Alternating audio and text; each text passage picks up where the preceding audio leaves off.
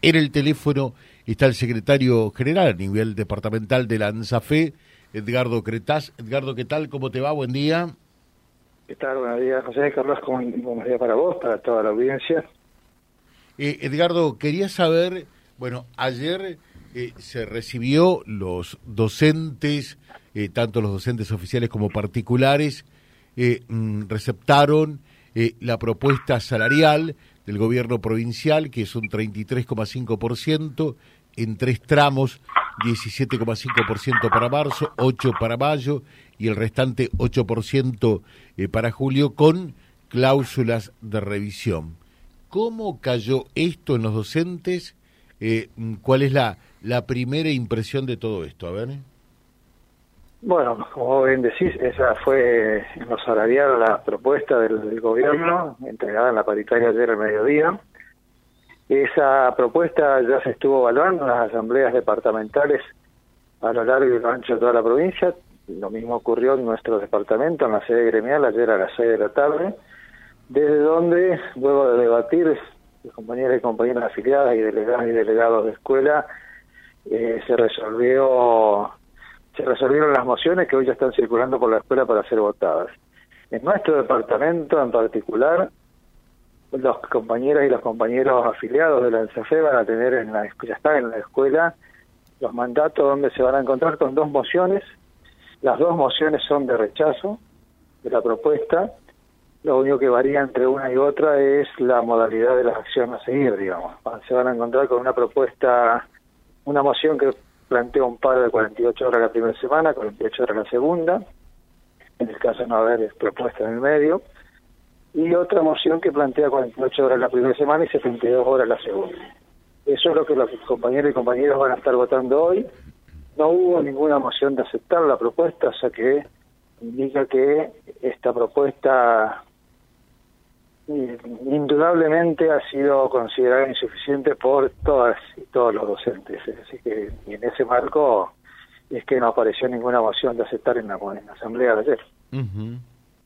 eh, contanos un poquitito, vos que sabés eh, de esto, eh, más o menos siempre se dice que eh, Lanzafe, Departamento General Obligado, es un termómetro de lo que después termina replicándose a nivel provincial, ¿no? Sí, eh, sí, en realidad no es que sea un termómetro, sino que por la cantidad, nosotros somos el tercer departamento en cantidad afiliada a la provincia. Entonces siempre los resultados de la desafío general obligado marcan la tendencia, digamos, ¿no?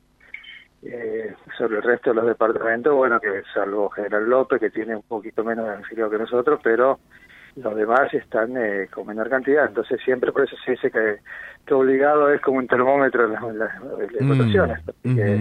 Pero bueno, indudablemente eh, el gobierno ha vuelto a quedar lejos de las aspiraciones de, la docencia santafesina en cuanto a una propuesta salarial, así que eso se ha, se ha expresado ayer en la asamblea cuando las compañeras y los compañeros eh, manifestaban su, su opinión.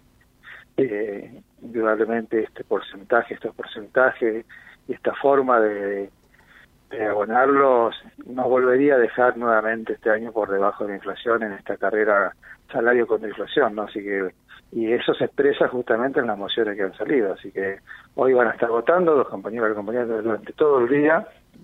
Nosotros vamos a estar recesionando los resultados de estos mandatos hasta las 21 horas en la delegación y ya mañana a la mañana eh, se hace la asamblea provincial donde va a ser el conteo de los de los votos de toda la provincia.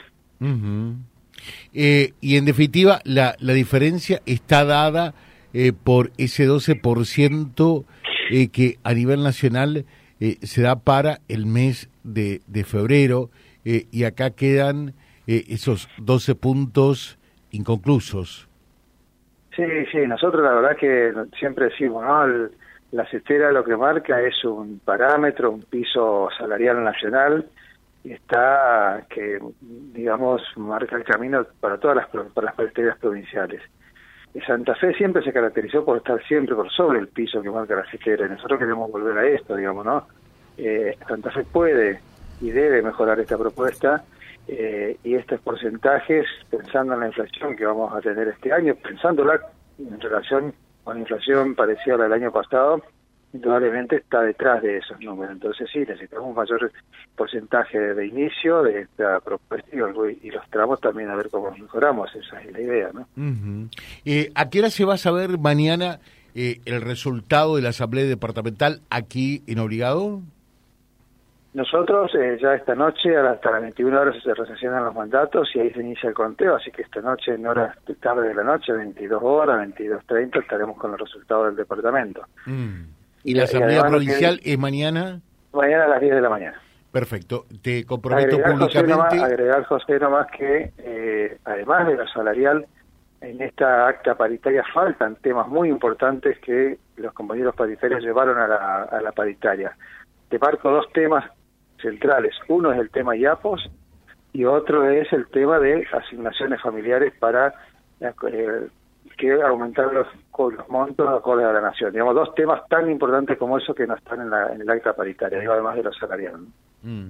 Eh, te comprometemos públicamente, eh, cuando tengas el escrutinio esta noche, nos los pasás, eh, así lo subimos también en vialibre.ar, porque hay muchos docentes que van a estar pendientes de saber cómo terminó todo esto y después cómo se va a replicar mañana en la Asamblea Provincial. Pero ya estás dando de alguna manera por allí un indicativo de lo que puede llegar a pasar, ¿no?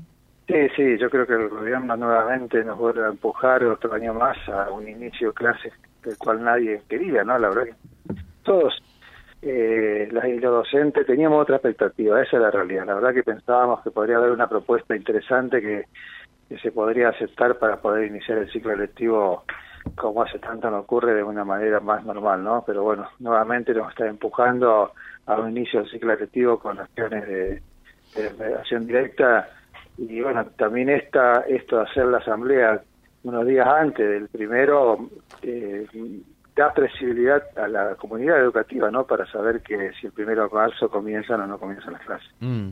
Eh, digo, siempre, todos los años, una película eh, que se repite, ¿no? Pensaba que en esta oportunidad iba a ser la excepción, pero ya a esta altura tenemos que decir que todo se encamina claramente a un inicio de clases con paro, ¿no? Sí, sí, había, había una expectativa generalizada, José, porque nosotros estuvimos recorriendo escuelas en estas dos últimas semanas y la verdad que en todas las escuelas los compañeros y los compañeros eh, tenían esa expectativa de, una propuesta que se pueda aceptar para empezar las clases. Pero bueno, evidentemente no, no ha ocurrido. Tan pronto se conozca el escrutinio esta noche, eh, nos los haces saber eh, y va a estar en vialibre.ar nuestro diario digital y naturalmente mañana en Vía Libre Radio. Gracias Edgardo, que tengas un buen día. Gracias a vos, buen día para todos. Gracias Edgardo Cretaz, secretario general eh, a nivel departamental de la ANSAFE, ya da un parámetro de lo que puede llegar a ocurrir con el inicio del ciclo lectivo www.vialibre.ar, nuestra página en la web, en Face, Instagram y YouTube. Vía Libre Reconquista. Vía Libre. Más y mejor comunicados.